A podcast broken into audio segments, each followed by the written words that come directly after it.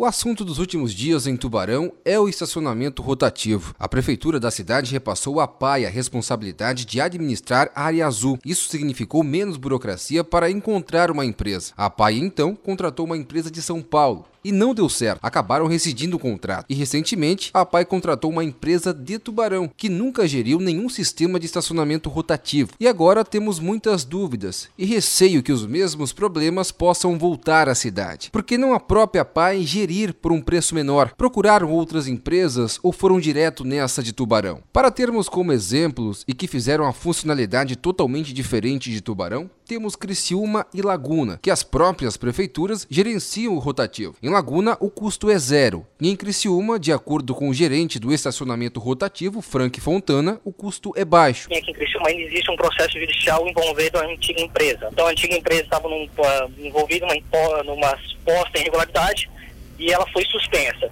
Então, aqui em Criciúma, hoje a gente trabalha de forma manual e não eletrônica. Aqui custa dois reais a hora e o usuário pode ficar no permanecer na mesma vaga por duas horas. Né? Esse é o limite máximo. Após passar duas horas, obrigatoriamente ele tem que trocar de área, né?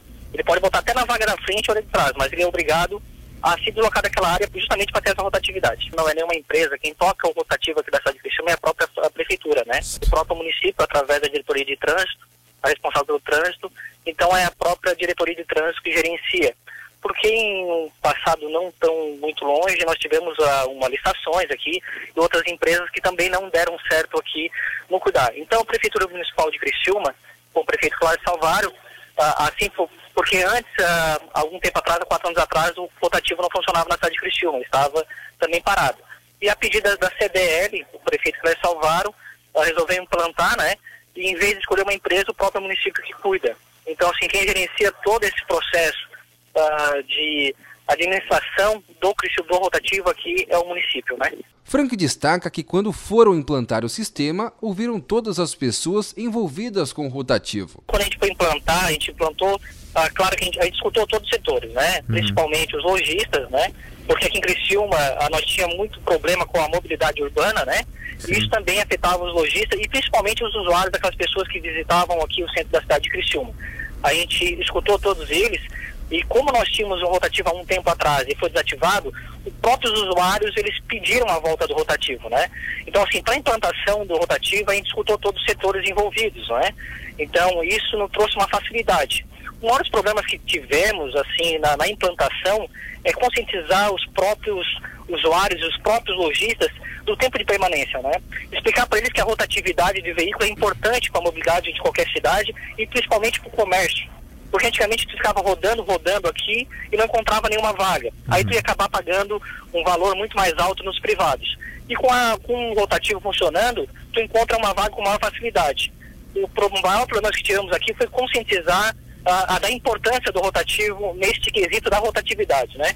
E graças a Deus aqui em Criciúma nós estamos tendo um retorno muito gratificante. Em Laguna, como citado, o custo é zero e funciona desde 2018 da mesma maneira, com rotatividade funcionando, como afirma Paula Fernandes, corregedora da Guarda Municipal de Laguna. O projeto, quando eu criei em 2018, é, juntamente com a assessoria jurídica, toda a parte de curadoria jurídica do município, que eu tive a parte deles também, para ver a parte legal, a parte jurídica, se caberia implementar esse projeto.